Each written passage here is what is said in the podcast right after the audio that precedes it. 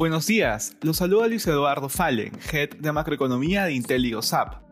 El día de hoy, martes 21 de septiembre, los mercados alrededor del mundo suben, luego de las pronunciadas pérdidas registradas ayer agravadas por el caso de Evergrande en China. De manera particular, en Estados Unidos los futuros avanzan luego de presentar su peor día desde mayo de este año. Sin embargo, las preocupaciones del impacto que pueda tener el cese del pago de las obligaciones de la compañía china Evergrande limitaron las subidas durante la jornada. Por otra parte, los inversionistas se encuentran atentos al inicio de la reunión de dos días de la Reserva Federal. Se espera que el Banco Central otorgue mayores señales sobre cuándo empezará la reducción de su estímulo. En la eurozona, las principales bolsas de bloque muestran ganancias, las acciones relacionadas al sector tecnológico lideran los avances, así como las compañías de ocio y turismo.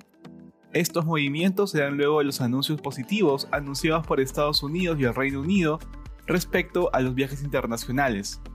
En el plano corporativo, la acción de Universal Music Group, la compañía detrás de artistas como Lady Gaga, Taylor Swift y The Weeknd, subió 38% en su debut. En Asia, los índices de la región exhibieron rendimientos mixtos. El Hang Seng presentaba fuertes pérdidas al inicio de la jornada, pero se recuperó y cerró con ganancias. Estos avances fueron liderados por el alza relacionada a la industria inmobiliaria y construcción, después de las fuertes pérdidas registradas ayer. Por su parte, el Nikkei japonés cerró a la baja, luego de mantenerse cerrado durante el día de ayer. Respecto a commodities, el precio del oro sube mientras continúa la cautela entre los inversionistas y el dólar se deprecia.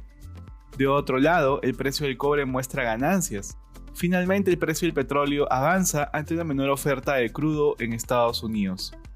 Gracias por escucharnos si tuviera alguna consulta, no duden en contactarse con su asesor.